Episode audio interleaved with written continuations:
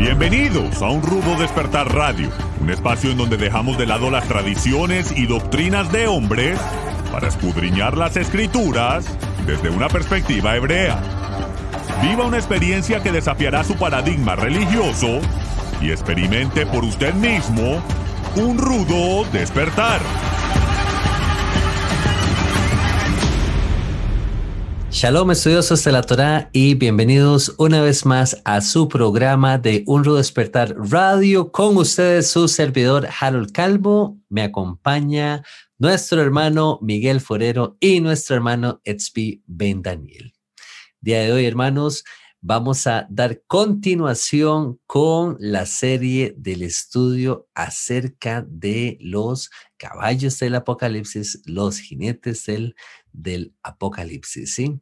Aprovecho, hermanos, también para invitarles a formar parte del club de patrocinadores. Hemos estado compartiendo el estudio y la reflexión de la allá semana a semana, así como blogs de interés también para hermanos que les gusta indagar un poquito más y adentrarse en el estudio de las escrituras. Y bueno, hermanos, eh, anteriormente ya habíamos abarcado eh, dos caballos, ¿verdad? El caballo blanco, el caballo rojo. El día de hoy vamos a estar hablando acerca de el caballo negro y la hambruna. Así es como hemos decidido titular este episodio y quisiera, antes de pasarle la palabra a mis hermanos, tal vez traer en contexto el pasaje al cual nos estamos refiriendo el cual es Apocalipsis 6, versículo 5 y 6.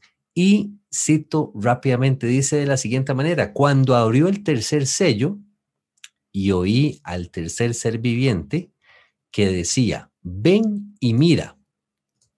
Y he aquí un caballo negro, y el que lo montaba tenía una balanza en la mano y oí una voz de en medio de los cuatro seres vivientes que decía, dos libras de trigo por un denario y seis libras de cebada por un denario, pero no dañes el aceite ni el vino. Hermano Miguel, hermano Etzvi, bienvenidos. Shalom, shalom.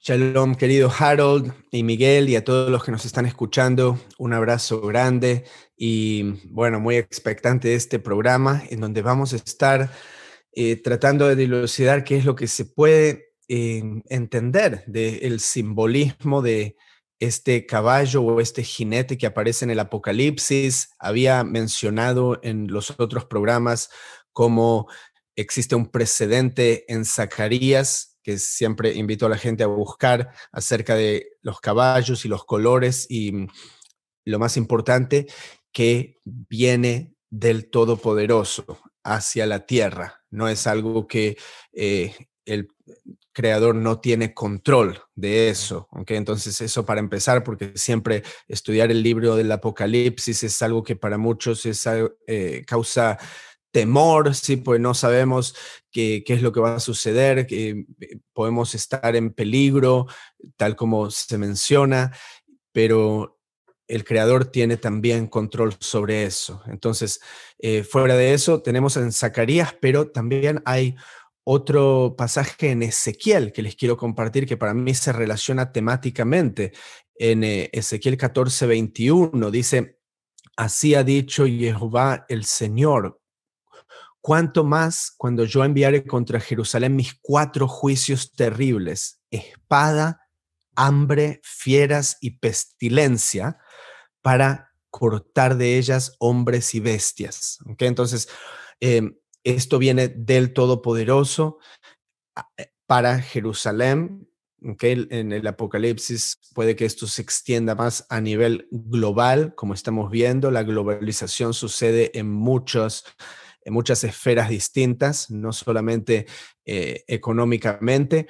Y también tenemos, y, traje a colación eh, los juicios de el Todopoderoso por desobediencia en Levítico 26, que habla de, em, particularmente, eh, hablaba de guerra antes, lo traje, pero quiero citar este versículo en relación a la hambruna. Dice, eh, cuando yo os quebrante el sustento del pan, cocerán diez mujeres vuestro pan en un horno y os devolverán vuestro pan por peso, y comeréis y no os saciaréis. Y más adelante hay referencias al canibalismo, eh, cosas horripilantes que nadie quiere pensar que algo así puede suceder, pero eh, ha sucedido lamentablemente en el pasado, como vamos a ver durante el programa distintas referencias, tal vez a hambrunas históricamente, por qué pueden suceder,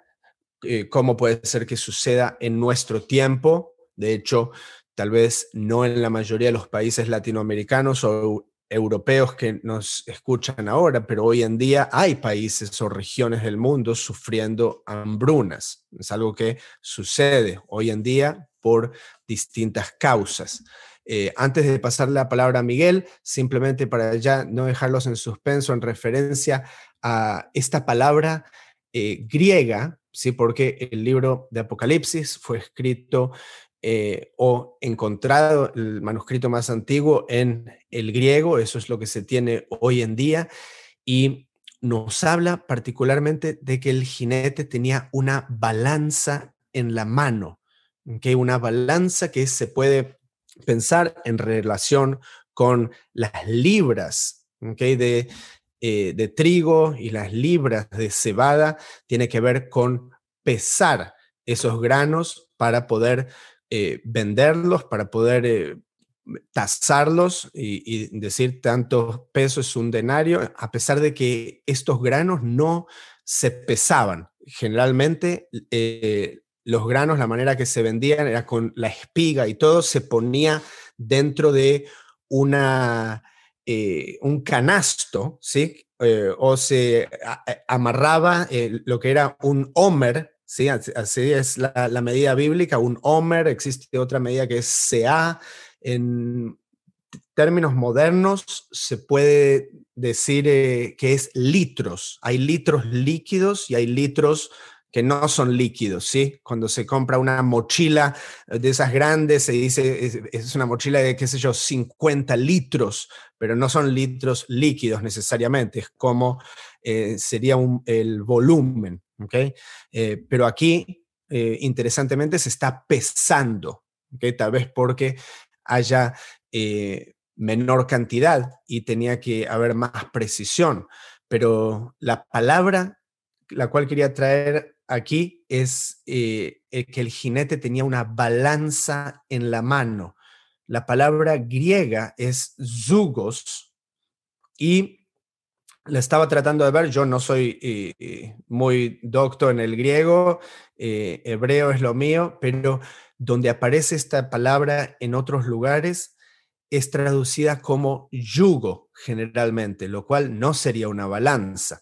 ¿okay? Llevad mi yugo sobre vosotros, Mateo 11, es esa palabra zugos. Mi yugo es fácil y ligera mi carga.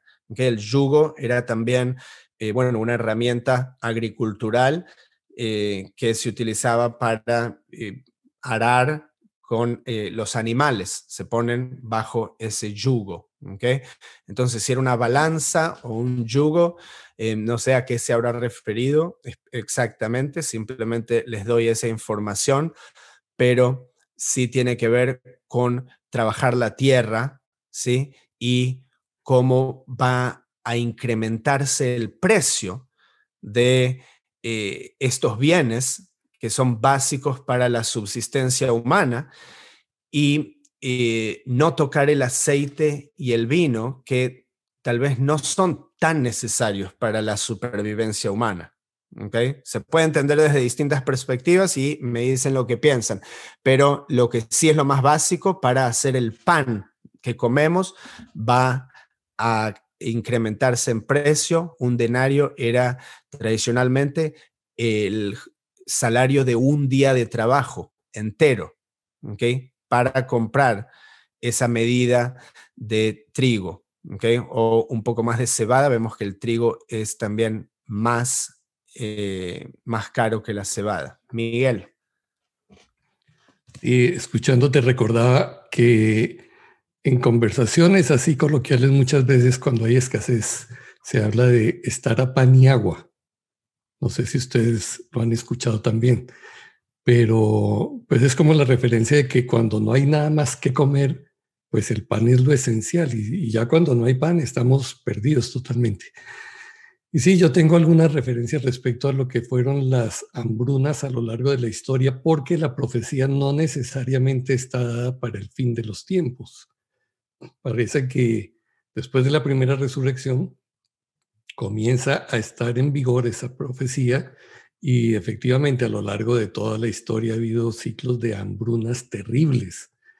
Eh, yo tengo aquí registradas algunas en Italia, los años 450-51. En Francia hubo 10 hambrunas.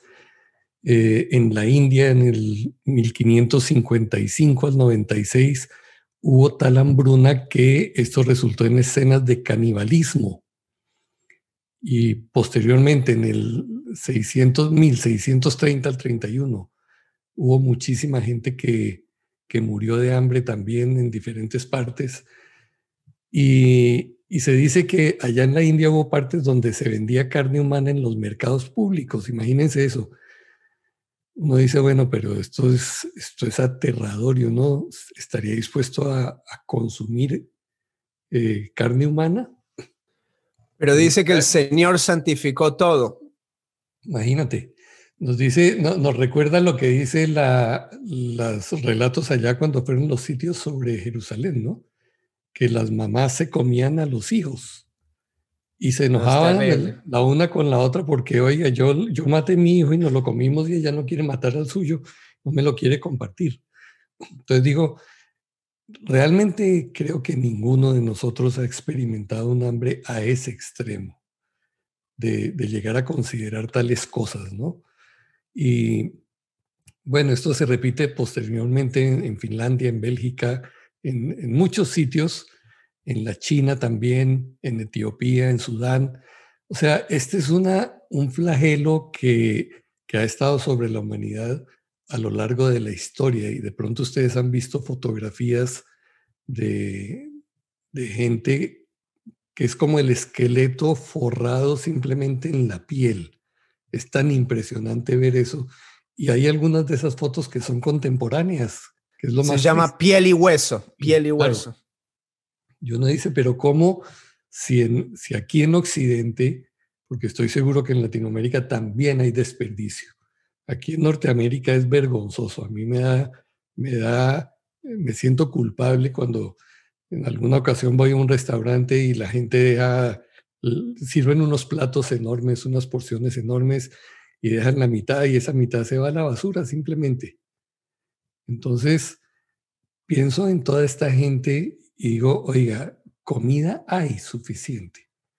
El problema es la distribución de la comida y cómo eh, los sistemas que hay actuales están orientados para manejar eh, los alimentos de manera que solamente unos pocos privilegiados tengan abundancia y e, exceso de tales cosas y otros una carencia total de ellos mismos.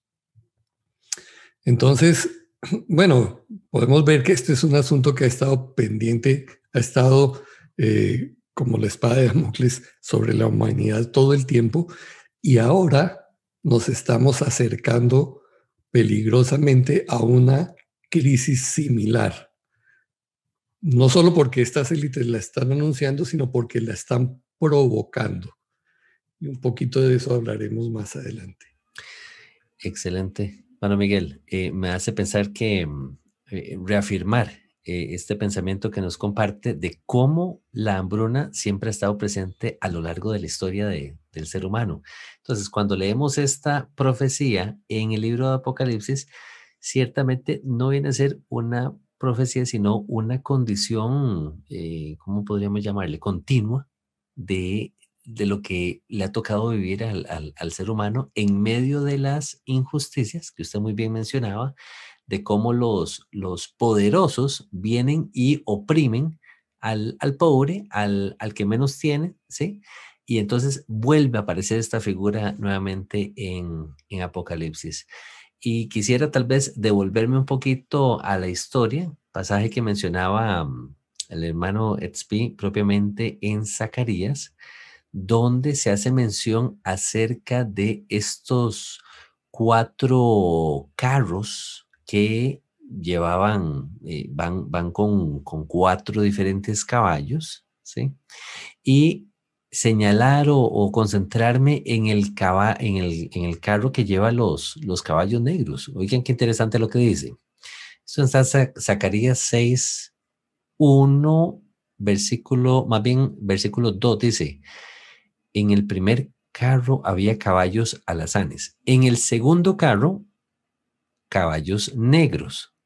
Más adelante en el versículo 5 se nos dice, estos son los cuatro vientos de los cielos que salen después de presentarse delante del Señor de la tierra. Confirma lo que vienen diciendo ustedes de cómo estos cuatro carros andan vigilando o andan eh, merodeando toda la tierra, ¿sí? Después de haberse presentado delante del Altísimo. Y el versículo 6 dice, el carro con los caballos negros salía hacia la tierra del norte entonces, como que nos da una, una pista acerca de este, de, de este caballo negro dirigiéndose a la tierra del norte. Entonces, ponemos, si nos ponemos a buscar un poquito, podríamos deducir diferentes cosas también, tal vez tratando de armar el rompecabezas en la, escritura, la tierra del norte, bueno, eh, eh, lo que fue la tierra de Israel, sabemos que se dividió la tierra del norte, la tierra del sur, Israel, el reino de Israel se, se concentró en la tierra del norte. Ahora, si lo vemos a un nivel un poquito más macro, cuando en las escrituras se refiere a la tierra del norte, se está refiriendo al territorio eh, propiamente de lo que fue el, imperio de Asiria, Mesopotamia, eh, parte incluso Babilonia. Y en Zacarías, en el versículo 8, se nos dice, mira lo que, los que salieron hacia la tierra del norte, refiriéndose a los, a los, a los caballos, hicieron reposar mi espíritu en la tierra del norte. Entonces, me llama la atención porque de todos los caballos, esta es eh, tal vez el, caballo donde se nos describe un poquito más de detalle en el libro de Zacarías. No les tengo una respuesta propiamente de, cuál sea el significado, más bien me gustaría escuchar la, la participación del hermano Etzpi, claro que sí. Adelante, hermano Etzpi, por favor. Bueno, mira, eh, eh, dije que no te iba a poder compartir pantalla porque eh, no tengo buen internet ahora aquí, pero voy a tratar de compartirte pantalla de todas maneras porque esto lo tienes que ver en un mapa, ¿ok? Entonces, quiero solo que veas aquí dónde está la tierra de Israel, ¿ok? Y yo igual, tú sabes que para profecía, y, y es lo que se dice la escatología, yo no, no me meto en decir así es como es ni nada. O sea, a mí me gusta así, tenés una teoría, ok, lo escucho, eh, es interesante. Tú decías, Asiria es la tierra del norte, aquí es Israel, entonces Asiria está aquí en el norte eh, de Israel, como tú dices, ya lo que es eh, Babilonia es aquí. ¿ok? Entonces, más al este se puede decir, ¿sí? Irán, Irak, el imperio persa, Babilonia. Ahora, si tú lo haces un poco más macro, ¿okay? hago el zoom out, tenés a Turquía ahí directamente al norte. También puede ser un jugador profético importante. Pero ahora, mira si te lo muestro un poco más macro y hago el zoom out un poco más y sigo yendo para el norte, mira dónde llegas. Ucrania, muy interesante. ¿Te acordás que te dije, eh, mi, mi, bisabuelo era de Odessa, aquí? ¿Ok? Y directamente al norte de Israel tenés a Ucrania, que al menos este año, interesante cómo se da todo, que ahora está siendo invadida mientras grabamos esto por eh, Rusia y Ucrania se llama el panero de Europa. ¿Sabías eso? Está entre los productores más importantes de trigo eh, en lo que es eh, exportaciones a Europa y al mundo. Entonces, hay un dato interesante que les dejo para considerar también. Muy interesante porque el trigo es uno de los elementos que se menciona en esta profecía de Apocalipsis, dos libras de trigo por un denario. Y si vemos la situación actual eh, que está ocurriendo en Ucrania, la situación tan difícil que están viviendo por allá en términos de, la guerra y obviamente lo que esto eh, conlleva, eh, me parece muy, muy acertado este, esta, esta observación del hermano Etsby, justamente ahorita que estamos, lamentablemente, Ucrania pasando con este un conflicto con Rusia, ¿verdad? Y un detallito, un detallito más, eh, que la, la bandera misma de Ucrania es dado los campos de trigo. ¿Ves cómo la parte amarilla son los campos de trigo y la parte azul es el cielo, como ves en esta imagen tan bonita? Tremendo, tremendo. Bueno, la, la, la, palabra profética, tal vez en el libro de, Zacarías, eh, concluye, concluye, diciendo, mira los que salieron hacia la tierra del norte, hicieron reposar mi espíritu en la tierra del norte. Lo que sea que eso signifique, hermanos, porque nuevamente lo, lo traemos sobre la mesa para, para, para, poder reflexionar en esto, para poder estudiar. Eh, si ustedes, hermanos, tienen algún comentario, alguna observación que quisieran eh, compartir en la sección de comentarios, es bienvenido. Eh, de primera instancia, podríamos tomarlo de una forma muy literal y, bueno, Jehová algo tiene, algo está llevando a cabo, ¿sí? Y su presencia está siendo presente, ¿sí? Propiamente en la tierra del norte. Algo se está, se está gestando para cuando esto está ocurriendo en, eh, cuando sea la aparición del, caballo, del caballo negro. Hermano Miguel. Sí, de hecho, cuando hablamos de hambruna, pues la interpretación general básica es carencia de alimentos. Pero la carencia de alimentos normalmente es el resultado de algo. O sea, eso no, no sucede porque no, este año simplemente la tierra no dio el fruto y generalmente es toda una cadena de eventos que van a desembocar en esa situación, en la carencia de alimentos. Básicamente se trata de suspender la obra de mano, ya sea por calamidades naturales o por crisis provocadas, como es el caso de la famosa pandemia. Entonces baja la producción de alimentos. Eso fue lo que escuchamos, ¿cierto? Durante la el primer año dijeron, no, eh, las cosechas se perdieron porque no hubo quien las recogiera en la China y en muchísimas partes. Entonces, al no haber eh, ese, esa producción de alimentos, no hay procesamiento y como la mayoría de la gente se, se alimenta hoy en día de, de comida industrializada, entonces el resultado lógico es que hay escasez. Pero lo siguiente es que se disparan los precios. La gente normalmente da prioridad a comprar alimentos renunciando a adquirir otras cosas porque se consideran secundarias.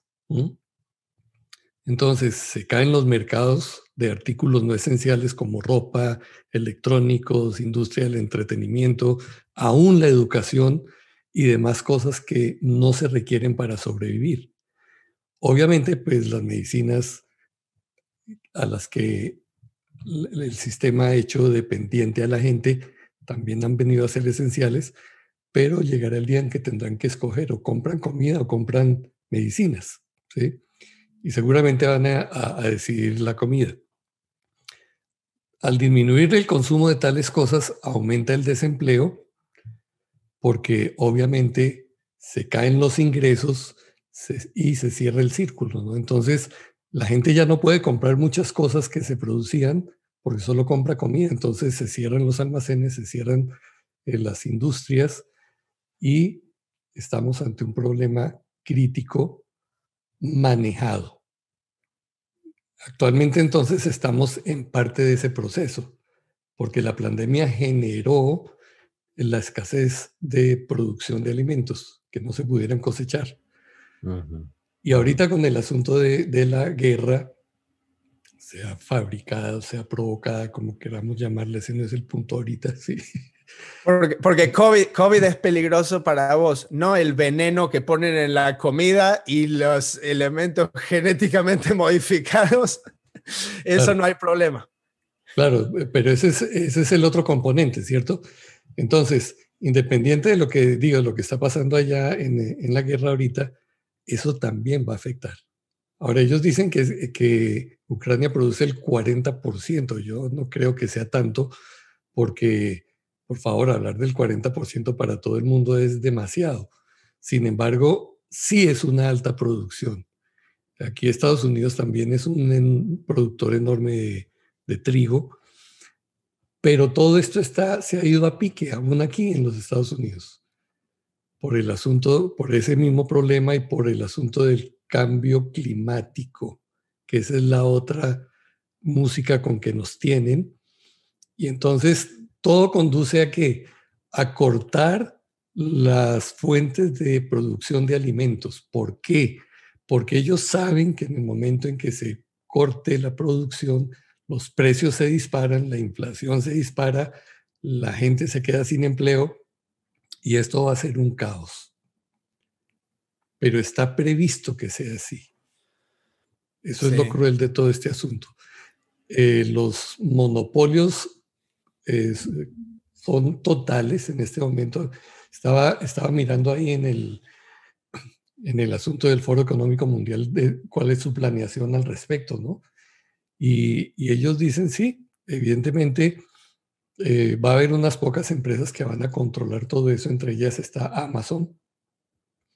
Ustedes saben que Amazon ha acabado con una infinidad de negocios pequeños porque la gente le ha tocado abrir sus propias tiendas dentro de Amazon. Y obviamente Amazon cobra una gran comisión por todo eso. Entonces es muy difícil ya que usted adquiera productos por fuera de esa, de esa red. Y esta gente va a continuar ahora dentro de, del, creando eh, tiendas enormes físicas. Entonces, interesante, ¿no? Ellos primero acabaron con las tiendas eh, a través de su mercado virtual, ahora ellos planean abrir tiendas físicas donde la gente, utilizando la tecnología que hay, va a poder llegar y los algoritmos le van a decir a la gente qué es lo que debe comprar de acuerdo al perfil que esos algoritmos han compilado de cada uno de nosotros. O sea, que usted cuando vaya a la tienda, sí, que hoy en día va a comprar y quiere una crema dental y resulta que hay 30 marcas, cuando usted vaya a esa tienda del algoritmo que ya lo conoce muy bien, le dice, mire, esta es la marca para usted. Y usted va a estar feliz. Ya no le toca decidir, simplemente hace lo que le dice el algoritmo. Entonces, hacia eso nos estamos moviendo. Ellos van a determinar de acuerdo a, la, a, la, a su biología qué tipo de alimento necesita.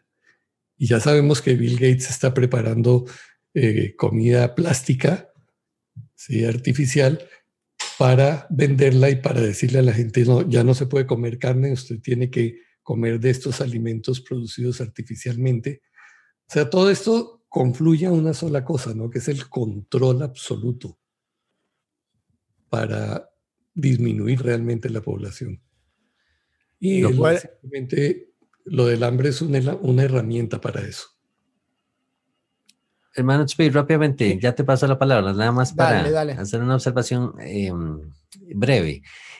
Es espeluznante esto que, que, nos menciona hermano Miguel, porque tal vez devolviéndome un poquito al, al, pasaje en Apocalipsis 6, donde se nos describe el, el, orden de la aparición de esos caballos, a pesar de que en Zacarías eh, sabemos que no es, no es el mismo orden, en Apocalipsis aparece y hablamos del caballo anterior, el caballo con con las guerras, eh, cómo, cómo, tal vez estas élites se han ocupado de, hasta cierto punto incluso, cumplir, ¿verdad? Traer ese cumplimiento de, de, las profecías, ¿verdad? Este, siguiendo este mismo orden. Eh, viene, se, se, se, arma la guerra y entonces ya tenemos la excusa para decirle a la gente, bueno, tenemos problemas de, de para suplir los alimentos, las, eh, me acuerdo el tema de, de, en medio de todo esto de la pandemia, ¿verdad? El, el problema que hubo allá con los em, cargamentos en, en Puerto de Long Beach y entonces que como en California, ¿verdad? ¿Cómo se iba a hacer la distribución de, de, de alimentos? A lo que hoy es, se programa un tipo de crisis para luego entonces llevar a la población y decirle, bueno, eh, es que ahora no vamos a poder entonces llevarle eh, alimentos o se han perdido alimentos y por ende entonces los precios de todo esto va a, subir, que es lo que vamos viendo, lo que se va perfilando en estos pasajes de, Apocalipsis. Hay un pasaje en, en, Lamentaciones, tengo por acá, dice Lamentaciones 5, dice, con peligro de nuestras vidas traíamos nuestro pan ante la espada del desierto. Nuestra piel se ennegreció como un horno a causa del ardor del hambre. Entonces me llamó la atención encontrar como esa similitud de el tema del pan con el trigo en, Apocalipsis con respecto a este caballo, luego el tema de la espada con respecto a lo que nos menciona el hermano Miguel del tema de la, de la guerra, ¿sí? Y cómo ha relacionado con que la piel de ellos, dice, se ennegreció como un horno. Hace esa comparación a causa del, del ardor del hambre. ¿Sí? Entonces, este, dije, mira qué interesante, vemos una, toda una relación aquí, el caballo negro, eh, la piel de la gente se, eh, se, pone negra, e, el caballo negro traía hambre, se nos dice en, Apocalipsis, entonces hay, unas similitudes, encontramos por ahí en otros, en otros pasajes de, la escritura. Me gusta hacer ese ejercicio, ver cómo, cómo encontramos esas relaciones. Un, detalle que, que, me llamó la atención, en el pasaje de Apocalipsis se menciona que no toques el aceite ni el vino. Y el aceite, el aceite y el vino normalmente son productos que consume la gente con dinero, en general, ¿no? Digamos, el pobre, pobre eh, que estaba en, la miseria, pues no podía, no tenía acceso a mucho aceite y mucho menos al vino. Los otros sí, los otros sí. Y resulta que lo que hemos sabido es que estas grandes élites han estado acumulando cantidades de alimentos y todo en esas eh, ciudades subterráneas que han construido, que son megaciudades y por ahí algunos eh, videos que muestran camioneros que se meten por esos túneles y andan kilómetros y kilómetros y llegan y depositan, de, descargan allí todo esto. Porque pareciera que el, la hambruna obviamente va a tocar a la gente que no es de las élites, obviamente. Ellos están preparados y van a manejar las cosas como se les antoja. Pero esto viene para la mayoría de la población que peligrosamente y descuidadamente sigue esperando que de alguna manera se va a resolver esto. Eso va a aparecer algún político o alguna cosa y, oiga, sí, las noticias terribles, terrible lo que está sucediendo, pero nadie hace nada. Es muy poca la gente que está tratando de hacer algo. Y los que hacen tal vez no terminan de la mejor manera, ¿verdad? También. Entonces es, complicado. Hermano, querías hacer eh, otro aporte. Sí, bueno, hay varios puntos. bueno, las, las hambrunas pueden ser causadas por motivos naturales o por motivos eh, manufacturados, como mencionaban, porque hubo hambrunas también, eh, o sea, puede ser causada por una sequía que no puedes controlar o una abundancia de lluvia e inundaciones. También pueden echar a perder los cultivos, como creo que fue el caso de eh, la gran hambruna en Europa en el siglo XIV. Eh, después hubo también algunas manufacturadas, una de las eh, hambrunas en la India del siglo XIX, esa fue causada por una combinación, aparentemente, aparentemente también hubo causas naturales, pero más que nada el imperio británico ya estaba ahí y estaba tomando los recursos del pueblo indio eh, eh, y exportando el trigo que, cultivaban en la India a eh, otras colonias británicas o incluso a Inglaterra mismo. Y, y bueno, expropiando todos estos eh, estas tierras del pueblo mismo, ¿sí? Y lo mismo hicieron gobiernos comunistas en el pasado, expropiación de tierras eh, en la China, expropiación de tierras en la Unión Soviética, tenés... Em, hubo una hambruna muy grande también que mató a millones de ucranianos eh, a comienzos de 1900, si no me equivoco, fue esa, lo tenía acá por algún lado, eh, causada por eh, los soviéticos. Entonces, puede ser causada de, muchas maneras. en mi caso, y también para volver al otro que hablaba Miguel anteriormente, eh, acerca de las corporaciones como Amazon, etcétera, que no hay duda quieren controlar eh, el suministro y de acá a unos años pueden estar haciendo deliveries con drones y cosas así, incluso ya no necesitando al personal, ¿sí? Tenemos ya eh, autos que pueden manejarse si en piloto automático, eso ya existe hoy en día. entonces, el, pero ese no es el problema, porque yo creo en el libre mercado. Entonces yo no necesariamente tengo un problema de que una compañía pueda llegar a hacer eso. Em, y el usuario es el que, o el cliente es el que va a tener la libertad de optar por ese servicio o no. Para mí eso está bien en mi visión política del mundo. Lo que es el problema es que los gobiernos, actúan en lo que se llama corporativismo em, de manera conjunta con estas entidades, ¿sí? Dándole subsidios especiales, em, rescatándolos económicamente cuando eh, la economía se ve dañada y al mismo tiempo el gobierno, para no, no, no se mete mucho en política y y, economía, etcétera, pero para, en términos básicos, eh, el gobierno tiene el poder de regular como eh, vea que sea necesario en ese momento. Entonces, de esa manera, ellos pueden favorecer a ciertos sectores de la industria, ¿sí? Y, eh, muchas veces en desmedro de el consumidor o el ciudadano o la familia individual. Eh, el gobierno puede regular y decir, eh, vas a pagar tantos impuestos si cultivas tal cosa, pero si cultivas tal otra, no te cobro nada de impuestos. ¿Entendés? Entonces terminas con granjeros produciendo cientos de hectáreas de eh, maíz transgénico, ¿sí? O soja transgénica porque ya saben que el gobierno está regulando también la compra de esos productos, ¿sí? Porque van a mandar que se utilice tal cosa, actúan en conjunción con las agencias regulatorias que aprueban eh, tal producto comestible, ¿sí?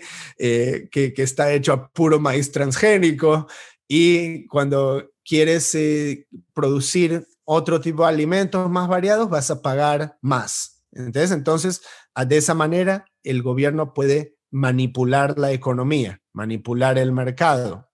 Miguel, ¿quería interceder en algo?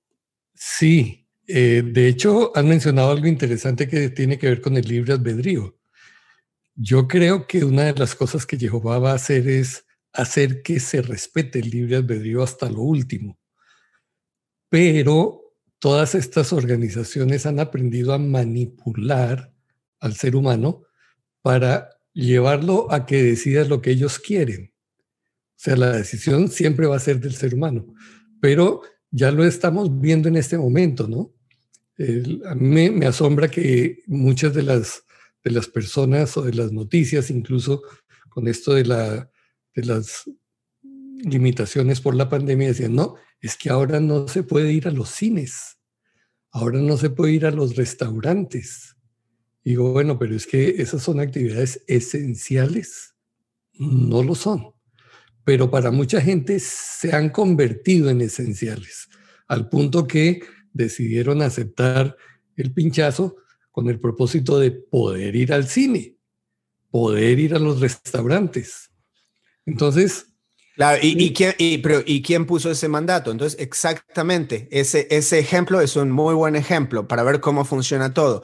Una compañía privada puede decir, voy a producir este veneno, em, heroína, qué sé yo, lo que quiera, y lo voy a vender.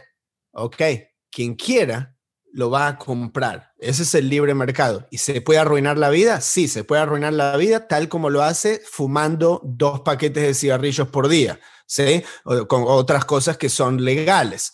Eh, ahora, cuando el gobierno dice, bueno, no, vas a tener que inyectarte eso, vas a tener que consumir ese producto, ahí está actuando de manera, sí, en conjunción con esas entidades privadas.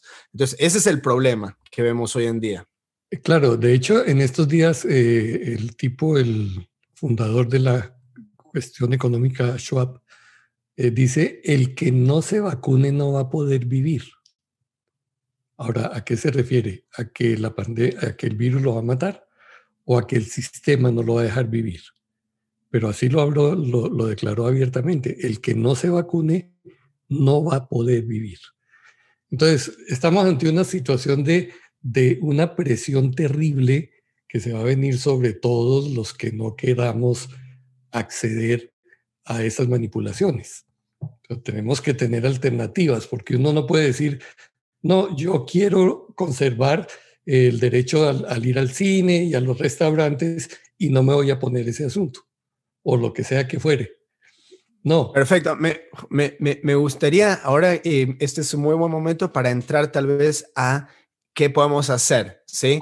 O de qué manera podemos eh, vivir para evadir ciertos de estos problemas y si se puede en absoluto o si tenemos que quedarnos como estamos y simplemente orar, porque en última instancia eh, lo que necesitamos es protección sobrenatural para poder eh, ir a, través de la tribulación y salir eh, ileso.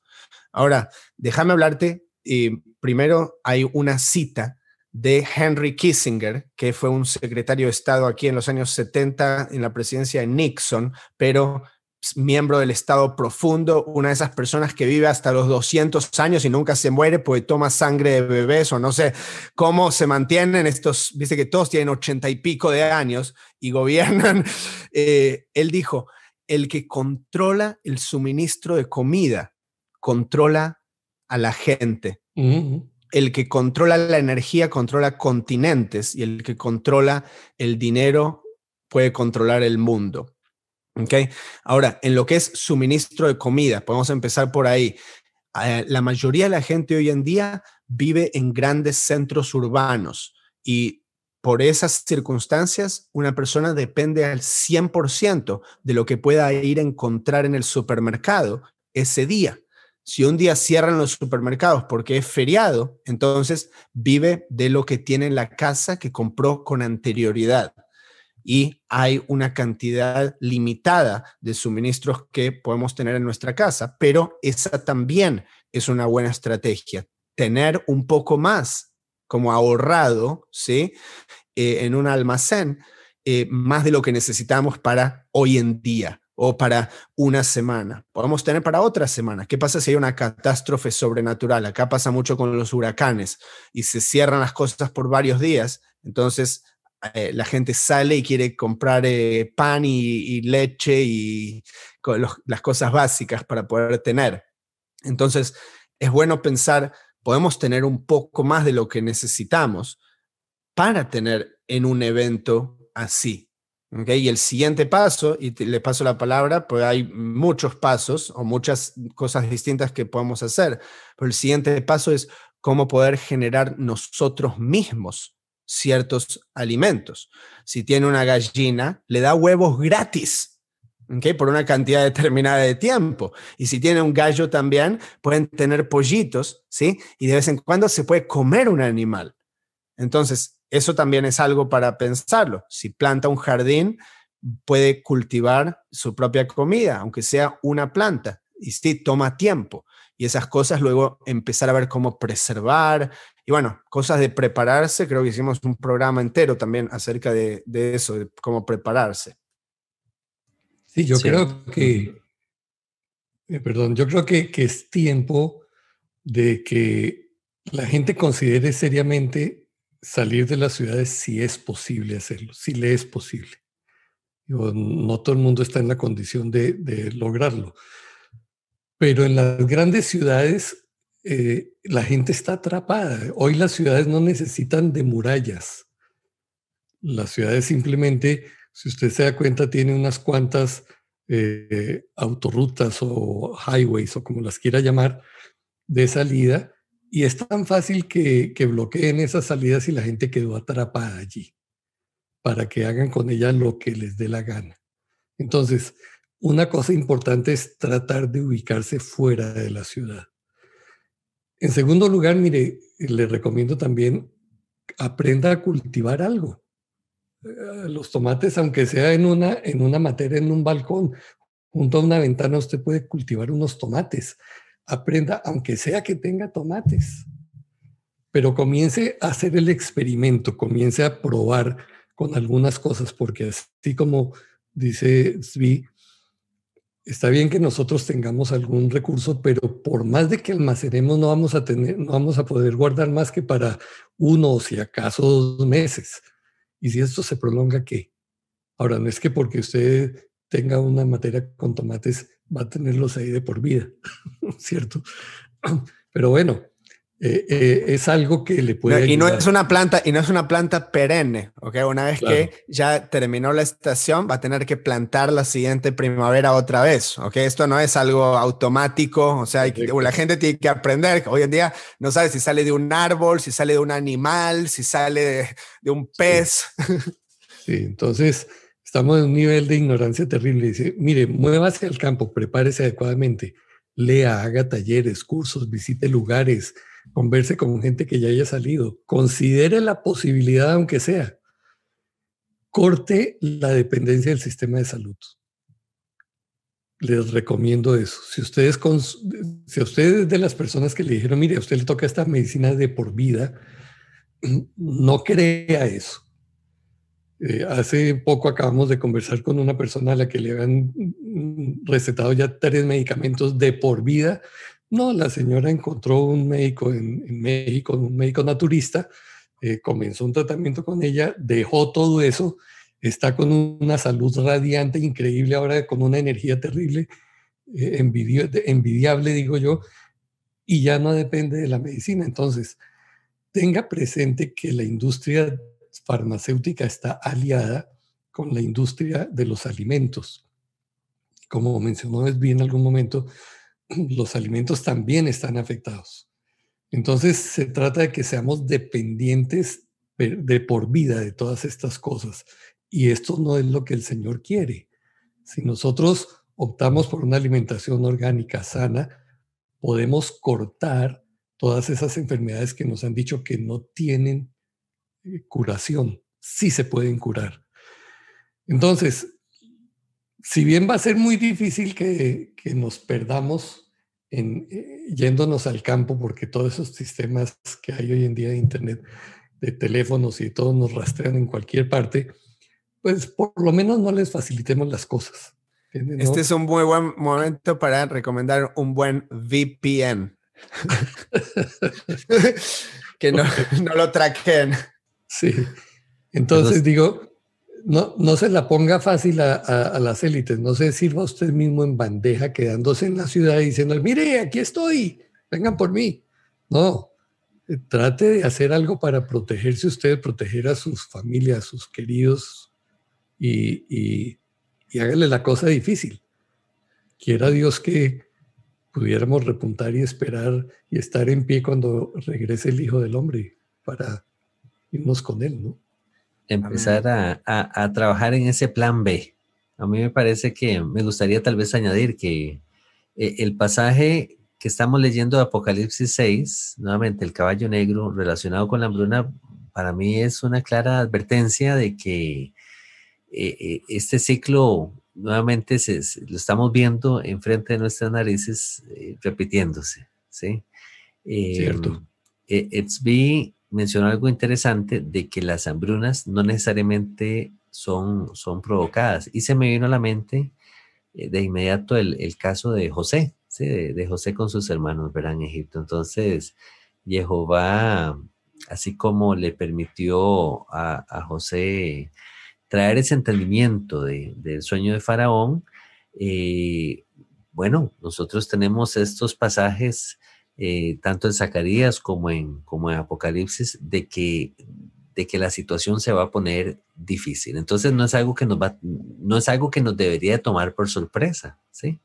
De ahí las recomendaciones, hermano Miguel, hermano Etsby, y yo creo que es importante, hermanos, también eh, empezar a, a ejercitarnos nosotros, porque si nos ponemos la mano en el corazón y somos honestos, eh, de nos damos esas libertades y esos gustitos de decir, eh, cuando tengo hambre y estoy fuera, y el norteamericano es más dado a esto, ¿sí? De que ah, voy como en un restaurante, voy, simplemente llego y, me sacio, ¿cierto? Eh, voy, que compro y pago y listo. Eh, el norteamericano es muy práctico en ese aspecto. Entonces, tal vez los hermanos que nos escuchan en, desde Estados Unidos, eh, que tienen, han ido adoptando esta cultura, tal vez ir preparándose, ¿sí? Desde eh, de, poder alimentarse en la casa, como dice el hermano Miguel, de una manera más sana, de una manera más natural, orgánica, nosotros mismos aprendiendo a, preparar diferentes eh, comidas y, y como ir exponiéndonos a que no esperar a que llegue la crisis, es lo que trato de decirles, ¿sí? Entonces, ir preparándonos eh, desde, desde ya a decir, bueno, eh, llegará tal vez un momento en que, en que las cosas se van a volver sumamente caras, lo estamos viendo ya con los precios de la gasolina, por ejemplo, eso es, eh, andar en carro ahora es un lujo, ¿sí? Este, eh, llenar el tanque del vehículo es un lujo. Lo mismo a, lo, que, a lo que apunta el libro de Apocalipsis con, con estos jinetes, propiamente el jinete negro, es que las cosas se van a volver extremadamente caras y pareciera ser que cuando leemos que dice, no dañes el aceite ni el vino, esta referencia que nos da el hermano Miguel, pareciera ser que las em, clases altas no son las que se van a ver afectadas. ¿Sí? Va a ser la clase definitivamente mediana, la clase baja, los más necesitados los que, los que van a sentir este, este golpe del tema de, de alimentos. Entonces, ir acostumbrándonos ir acostumbrando también a nuestros hijos, sí, este, tal vez nuestros hijos, eh, que procuramos siempre darle lo mejor, pero yo no sé si a ustedes les pasa que vamos con nuestros hijos al supermercado y ellos tal vez no tienen conciencia del tema del dinero y todo esto, y llegan y ponen un montón de cosas en el carrito creyendo que todo es eh, gratis, ¿verdad? Entonces, tal vez ir preparándolos a, a ellos mismos de que la situación es una situación difícil y que en el futuro se va a poner un poco más complejo esto. Entonces, desde ya, hermanos, ir preparándonos eh, de manera que seamos más minimalistas, creo que es el término eh, que podríamos decir, sí, ser más simplistas eh, y, bueno, ir cambiando hábitos, si fuese el caso, ir, comiendo más saludable, ¿Qué, ¿qué, más saludable que comer desde la casa, ¿sí? ir preparando nuestros propios alimentos y saber ir almacenando eh, eh, de una manera sabia como lo hizo José. ¿sí? En tiempos de hambruna en Egipto, yo creo que ese es eh, un ejemplo por excelencia de cómo José tuvo un tiempo para todo, ¿sí? Hubo un tiempo donde él pudo almacenar porque se aproximaba la hambruna, se aproximaba el invierno. y ese es, también, ese es también un ejemplo por excelencia de cómo el gobierno llegó a controlar toda la tierra como lo hizo el comunismo. Pero qué bueno que eh, en última instancia, eh, cuando uno sufre esa tipo de hambruna, lo que uno quiere es sobrevivir ese tiempo. Ya no importa si uno tiene su propiedad privada o no. ¿ok? Y ese caso solo para remarcar que sí es eh, un caso de algo natural, una sequía es algo natural que puede suceder, que solo el creador tiene control sobre eso. Él nos va a bendecir con lluvia en nuestras tierras si nosotros obedecemos a su palabra y, cuidamos su pacto. Y si no lo hacemos, entonces vamos a sufrir esta sequía, vamos a sufrir hambruna eh, y la hambruna es física, pero más importantemente espiritual. Y la hambruna es eh, sentenciada sobre los hombres para que ellos retornen al Creador en última instancia, para que recuerden el pacto, para que se arrepientan de las transgresiones cometidas por nosotros y por nuestros padres y retornemos a ese pacto y entonces, eh, etcétera, etcétera. ¿Ok? Entonces, eh, solo para cerrar y para traerlo en, en, en círculo completo y estas cosas son enviadas por el Creador por una razón determinada eh, y no hay nada que nosotros debamos temer si eh, obramos en rectitud eh, y obedecemos a, lo que debemos hacer. Y, si, y si no, y si sufrimos, bueno, vamos a seguir intentando que vamos a seguir reajustando. Eh, pero bueno, sí, eh, mucho para estudiar en este tema. Así es. Sí, yo, quiero concluir con un par de citas. una es de David Rockefeller, para que nosotros estemos alertas de todo esto. Nos dice, estamos al borde de una transformación global. Todo lo que necesitamos es una gran crisis y las naciones aceptarán el nuevo orden mundial. Y vemos que nos están llevando a esto. Y la otra es de, Francisco, el líder de la Iglesia Católica, ¿no? Es necesario que obedezcamos a las autoridades internacionales para que se dé paso al nuevo orden mundial. Entonces, mire. Basado en Romanos. Sí. en Romanos, sí, capítulo 18. Eh, esto está, está en, marcha. Y como bien anotó vi nuestra confianza es Jehová y el hecho de que estamos en pacto con Él. Esa es la garantía que Él nos ha dado. Él va a extender su protección sobre nosotros, pero eso no significa que no hagamos lo que está a nuestro alcance hacer. Entonces, si en sus manos está eh, salir o hacer o, sembrar o provocar alguna cosa, hágalo. Dios no va a hacer aquello que usted puede hacer. Y ya llegará el momento en donde eh, damos con nuestro límite. Ese es el momento en donde Él arranca a actuar. Pero mantengámonos firmes porque esa es nuestra confianza y nuestra esperanza. Al fin y al cabo, esta gente maneja eh, todas estas circunstancias con el miedo nosotros no temamos. Si usted va al, leer el Éxodo y a leer una cantidad de pasajes, generalmente el Padre comienza diciendo, no temas, no temas, no temas, porque el temor nos debilita y nos hace eh, víctimas fáciles de todo esto.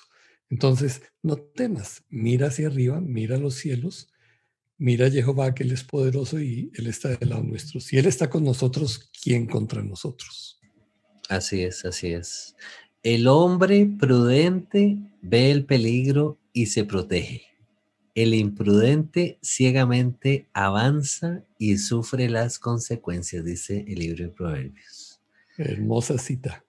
Así que, hermanos, un llamado a la prudencia la, advertencia ha sido dada ya desde hace mucho tiempo y a nosotros nos corresponde pues tomar acción, como lo decía el hermano Miguel. Bueno, creo que hemos llegado al, final de este programa. Hermano Miguel, muchísimas gracias por estas palabras eh, de este consejo. De la misma manera, nuestro hermano Etzby siempre nos edifica y nos trae eh, tanta sabiduría, nos aportan tanto entendimiento. Hermanos, esperamos haya sido de bendición para ustedes el programa del día de hoy. Nos vemos hasta la próxima. Les bendiga y les guarde. Shalom, shalom.